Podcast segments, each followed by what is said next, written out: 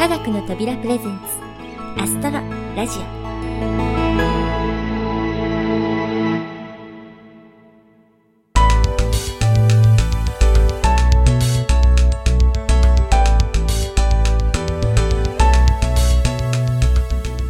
皆さんこんにちは。パーソナリティの土屋ゆ子です。前回9月は夏真っ盛りも同然とお話ししましたが予想は外れてめっきり過ごしやすくなりました。その代わりに台風の連続上陸などで秋晴れとはすっかりご無沙汰な感じでした。あちらを立てればこちらが立たずうまくいかないものですね。ぜひこの10月はいいお天気を期待したいものです。さて10月といえば十三夜。十三夜といえばアストロラジオ公開収録です。とちょっと強引ですが10月13日木曜日十三夜の夜は公開収録です。私と小林さんで皆様を心よりお待ちしております。会場はサロンガイヤール地下鉄の都営新宿線曙橋駅から徒歩3分。東京メトロ丸の内線四谷三丁目駅から徒歩8分です。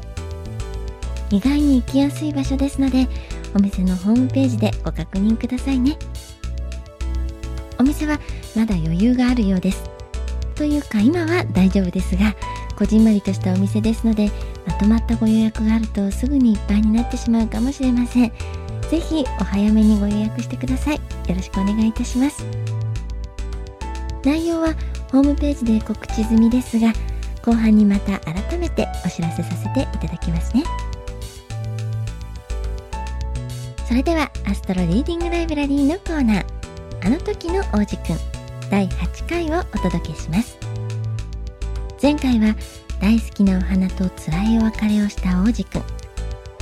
いろいろな星を巡る旅の最初に訪れたのは果たしてどんな星だったのでしょう。それではお聴きください。どうぞ。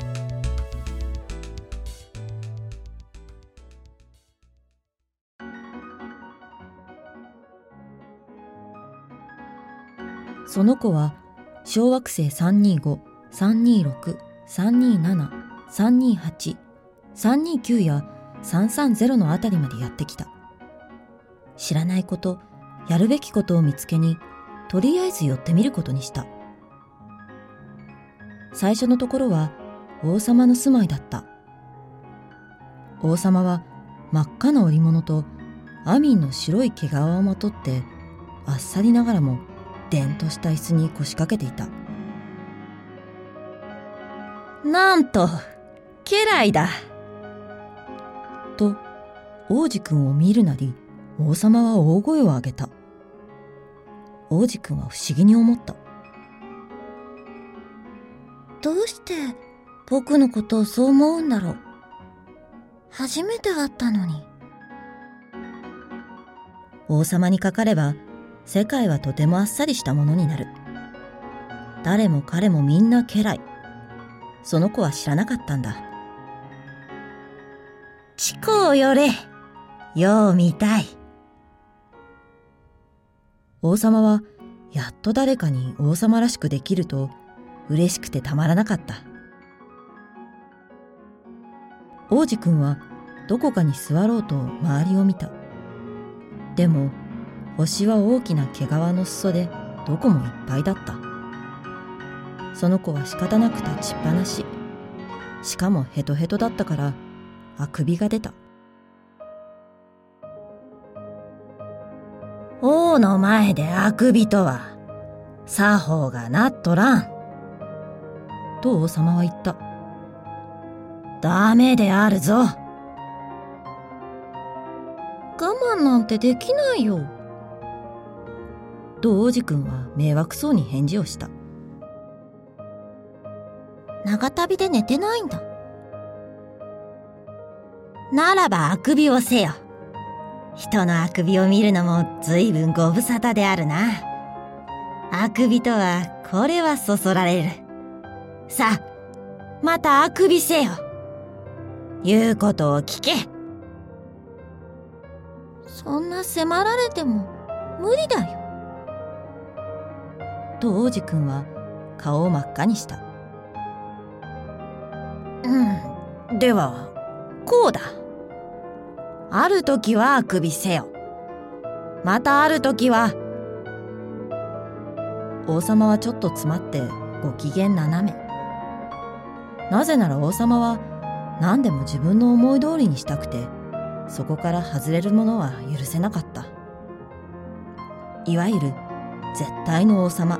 ってやつ。でも根は優しかったので物分かりのいいことしか言いつけなかった。王様にはこんな口癖がある。言いつけるにしても、将軍に海鳥になれと言って、将軍が言うことを聞かなかったら、それは将軍のせいではなく、こちらが悪い。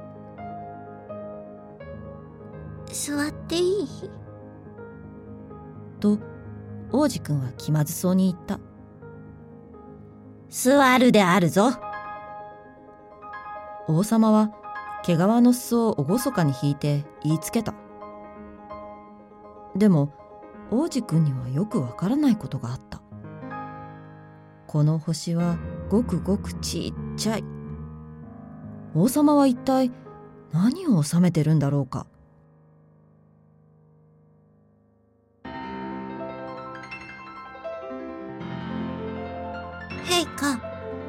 すいませんが、質問が。質問をせよ。と王様は慌てて言った陛下は何を収めてるんですか？すべてである。と王様は当たり前のように答えたすべて？王様はそっと指を出して自分の星と他の惑星とか星とかみんなを指した。それがすべて？と王子くんは言った。それがすべてである。と王様は答えた。なぜなら絶対の王様であるだけでなく宇宙の王様でもあったからだなら、星はみんな言う通りになるの？無論。と王様は言った？たちまち言う通りになる。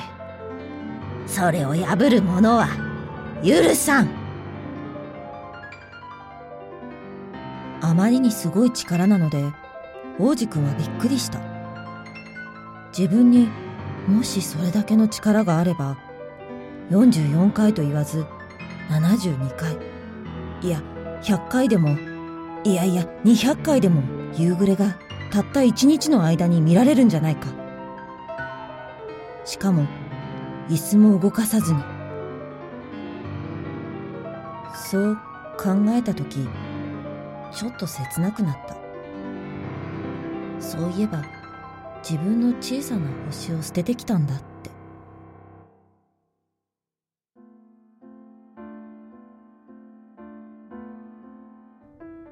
だから思い切って王様にお願いをしてみた夕暮れが見たいんです。どうか、お願いします。夕暮れろって言ってください。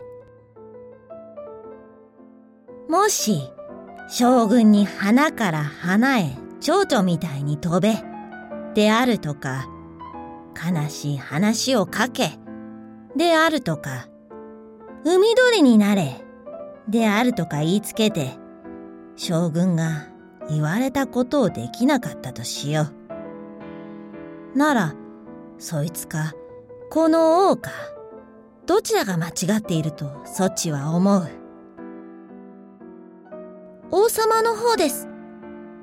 と王子くんはきっぱり言った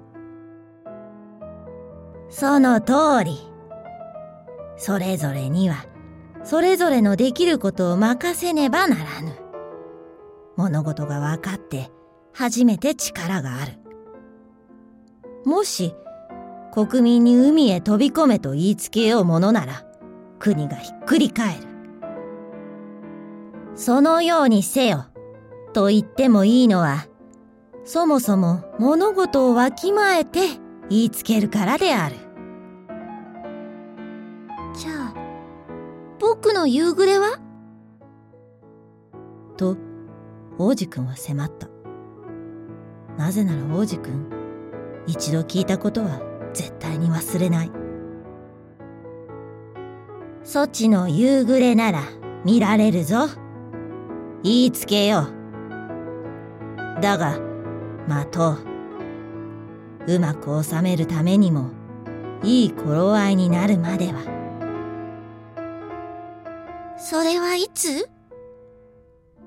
と王子くんは尋ねる。うん。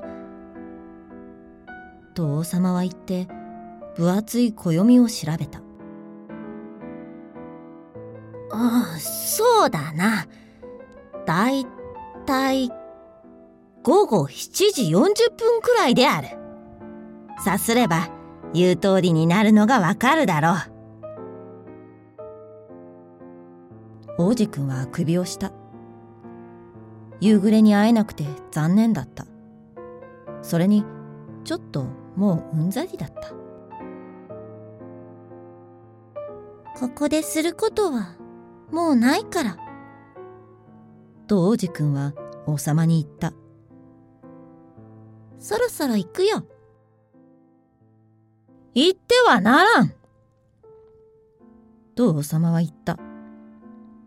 家来ができてそれだけ嬉しかったんだ。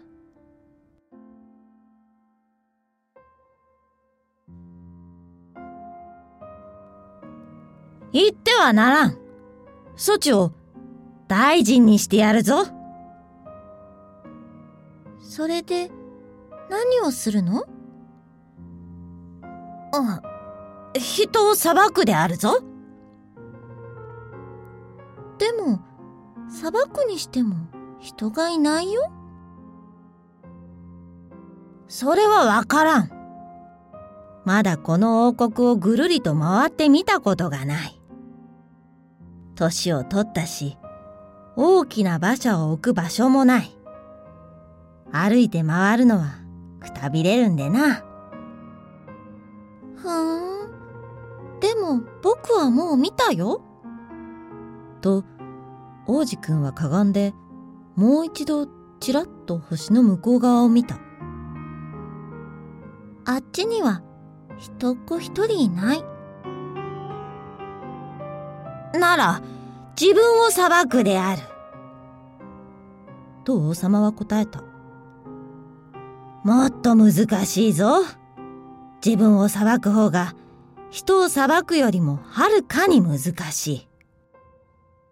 うまく自分を裁くことができたなら、それは正真正銘賢者の証だ。すると、王子くんは言った。僕、どこにいたって自分を裁けます。ここに住む必要はありません。うん。確か、この星のどこかに、よぼよぼのネズミが一匹おる。夜、物音がするからな。そのよぼよぼのネズミを裁けばよい。時々死刑にするんである。そうすれば、その命は措置の裁き次第である。だが、いつも許してやることだ。大事にせねば。一匹しかおらんのだ。また王子くんは返事をする。僕、死刑にするの嫌いだし、もうさっさと行きたいんです。ならんと王様は言う。もう、王子くんはいつでも行けたんだけど、年寄りの王様をしょんぼりさせたくなかった。もし、陛下が言う通りになるのをお望みなら、物分かりのいいことを言いつけられるはずです。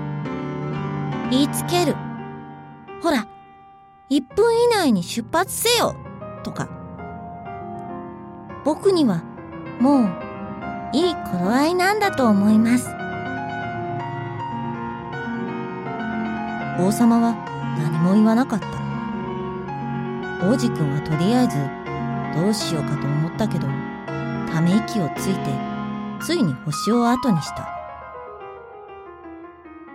措置を他の星へ使わせるぞ。その時王様は慌ててこう言った。まったくもって偉そうな言い方だった。大人の人って相当変わってるな。と王子くんは心の中で思いつつ旅は続く。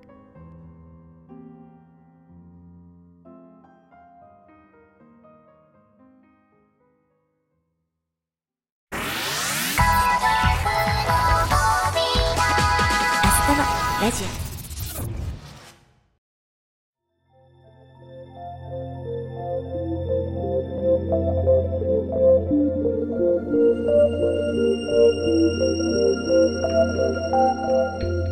はいあの時の王子くん第8回をお届けしました。どうしても立場と見栄を捨てられない王様。でもやっぱり一人でいるのは寂しいようでした。次回はどんな星に立ち寄るのでしょうか？お楽しみに。続いては小林さんの解説コーナーです。冒頭でもお話ししたように最近はスカッと晴れません。東京では中秋の名月も雲間にちょっと顔を出したぐらいでした。今回も引き続き月のお話ということでもう一つの名月十三夜についてお話ししていただけるようです。それでは小林さんよろしくお願いします。皆さんこんにちは。科学の扉小林です。土屋さんが天候を嘆いていましたが全くその通りでこのところ天文関連のトピックがある日はことごとくお天気に恵まれない状況が続いています。七夕ペルセウス座流星群十五夜。東京地方に限ってはどれも NG だったような、えー、このコーナーで取り上げるとダメな気がしますけど。いやいやいや、えー、気を取り直して今回は13夜のお話です。前回お話ししました通り、13夜は旧暦9月13日の夜、もしくはその夜に出る月のことです。今年は10月13日、9月に続いて旧暦と新暦の日付が一致しているので覚えやすいですね。なんといってもアストロラジオ公開収録の日ですので、えー、忘れなくということでよろしくお願いします。えー、13夜は後の月とも呼ばれ、15夜とセットで二夜の月とされています。片方だけお月見をするのは片水月といって忌み嫌われているなんてお話も聞いたことがあると思います。では、これらの話はどこから出てきたのでしょうか？もともと中国から伝わってきたとされる十五夜のお月見とは違い、十三夜は日本独自の風習です。最古の記録をたどると、平安時代後期の右大臣、藤原宗忠という人が残した日記、中遊記にある年の9月13日夜、たまたま名月、えー、明るい月と書きますけれども、たまたま名月をめでていた宇田法皇の発意により、この夜が名月の夜と定められた。というようなことが書かれているそうです。宇田法皇というのは第59代天皇で、今話題の生前上位をして、えー、その後出家して法王となりました。宇田法王は日本独自の文化を重んじ、中国の中秋節に対抗するように我が国独自の名月の夜を創意したのだという説もあるそうです。さて、十三夜の月を名月としてめでる風習が平安時代から行われていたというのは分かりました。では、片水月の方はどうでしょう？これは十五夜のお月見と十三夜のお月見。同じ場所で両方やらないと縁起が悪いという話ですが、この起源はどこにあるのでしょうか？こちらも気になって調べてみました。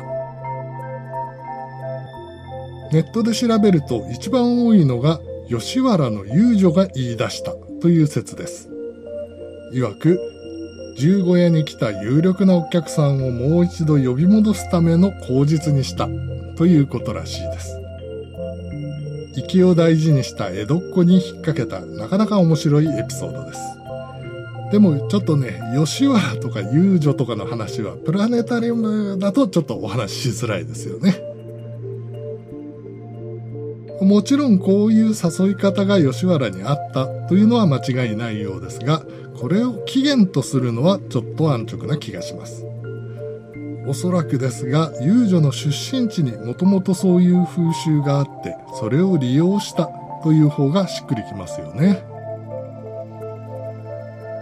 というわけでさらに調べてみると、少なくとも関東一円には片水木の話が何らかの形で伝わっていたようです。他の地方まではちょっと手が回りませんでしたが、もしうちの方にもあるよという方がいらっしゃいましたら、えー、Twitter か Facebook の方から教えてくださいね。えー、以下、小林が調べた範囲での推察になりますのでご了承のほど。えー、15夜13夜は都では月をめでる風習でした。けれども地方まで広まりを見せた結果、農村では作物の収穫期と重なって一種収穫祭のような性格を併せ持ったようです。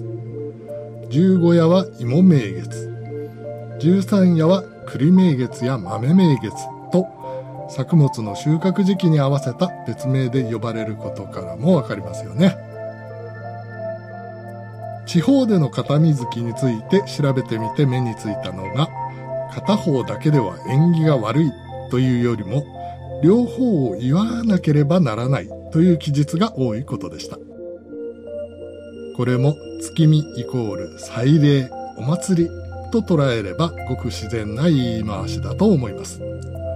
同じ場所で見なければというのは吉原バージョンのおひれなのかもしれませんね。というわけで今回はこの辺で。次回は公開収録での解説ということで仕込みに少々苦労しております。えー、ただ、ネタはいろいろありますので、もう一度月についてお話しする予定です。月だけに。ネタは尽きない。えー、お後がよろしいようで。えー、それでは、土屋さん、お願いします。小林さん、ありがとうございました。十五夜のまん丸お月様は完全な形というか、もちろん美しいんですが十三夜の少し欠けた不完全な月をめでるというのはとても日本人的な美しい感性ですよね。10月13日の十三夜ぜひ私たちとこの名月を楽しんでいただけたらなと思います。というわけで再び公開収録のことをお話しさせていただきます。内容ですがアストロリーディングライブラリーあの時の王子くんは一回お休み。その日限りの特別タイトルで私の生の朗読をお聞きいただきたいと思います。このところ朗読ライブに出演させていただいていますが、やはりやり直しの効かないライブでの朗読はとても緊張感があります。ぜひね、温かい目で見守ってくださいね。そして特別タイトルは当日までの内緒だそうです。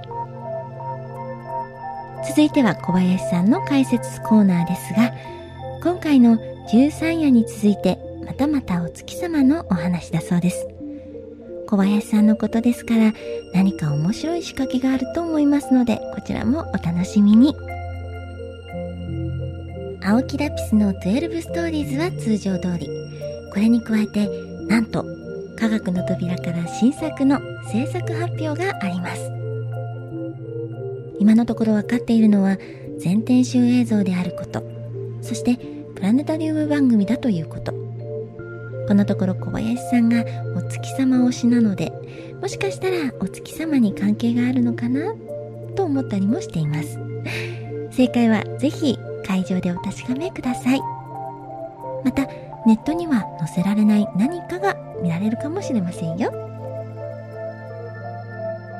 会場は19時。開演は19時30分となっておりますが公開収録は20時頃から始める予定です。開演時間からは十分余裕がございますし収録中でも生の朗読の時間以外は入場可能みたいですのでお仕事を早めに切り上げることが難しくても大丈夫です。また公開収録が終わってもご来場いただいた皆さんとお話しできる交流の時間もキープしておりますのでごゆっくりお過ごしいただければと思います。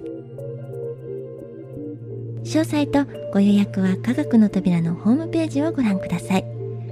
ご予約は頂戴していますがワンドリンクのご注文だけで観覧料はございません。お仕事帰りにふらっと飲みに行くような気分でお気軽にお立ち寄りいただければ嬉しいです。本当に一人でも多くのリスナーの皆さんとお会いしたいという気持ちで開催させていただくイベントです。ご都合つくようでしたらぜひぜひご予約お願いいたします。さて告知が長くなり申し訳ありません。青木ラピスの12ストーリーズのコーナーです。青木ラピスちゃんの楽曲と星や宇宙のショートストーリーを結びつけるこの企画。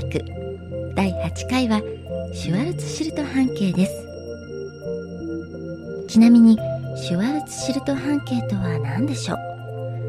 小林さんに説明してもらったんですがとっても簡単に言うとブラックホールの中心からこのシュワルツシルト半径の内側に入ってしまうとこの世で最も速い光の速度でも脱出不可能となる距離のことだそうです。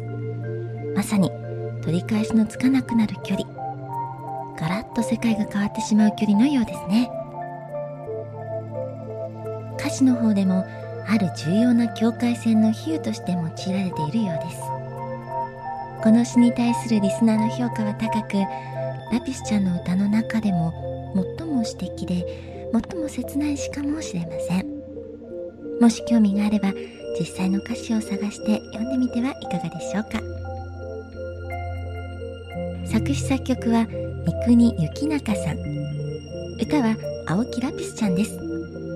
ということで12ストーリーズ第8回。シュワルツシルト半径。クレジットのご紹介の後にお聴きいただきましょう。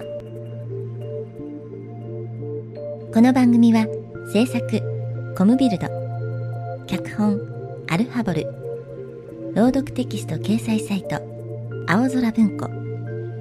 あの時の王子くん翻訳大久保優。協力アイスタイルプロジェクト。株式会社スタジオディーン。楽曲提供三国幸中。音楽制作集団ディープフィールド。企画制作科学の扉。そしてお相手は私土屋ゆ子でした。それでは公開収録。ぜひ来てくださいね。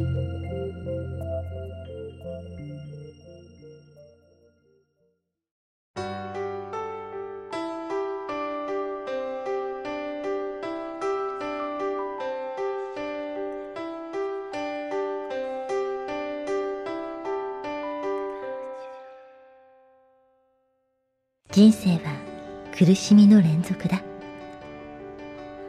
楽をしようと選んだ道は必ず険しい道のりとなる。人生は悩みの連続だ。捨てたはずの悩みの種は時とともに育ってのしかかる。人生は涙の連続だ。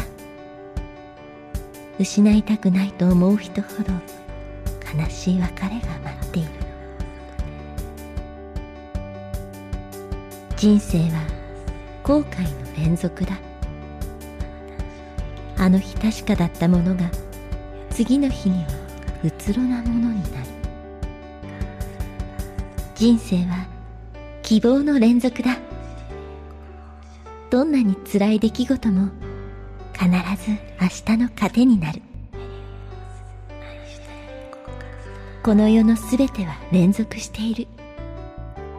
喜びも悲しみも幸せも幸せも生と死すらもほんの少しの位置の違いなんだ。だから僕らはそれを超えていこう。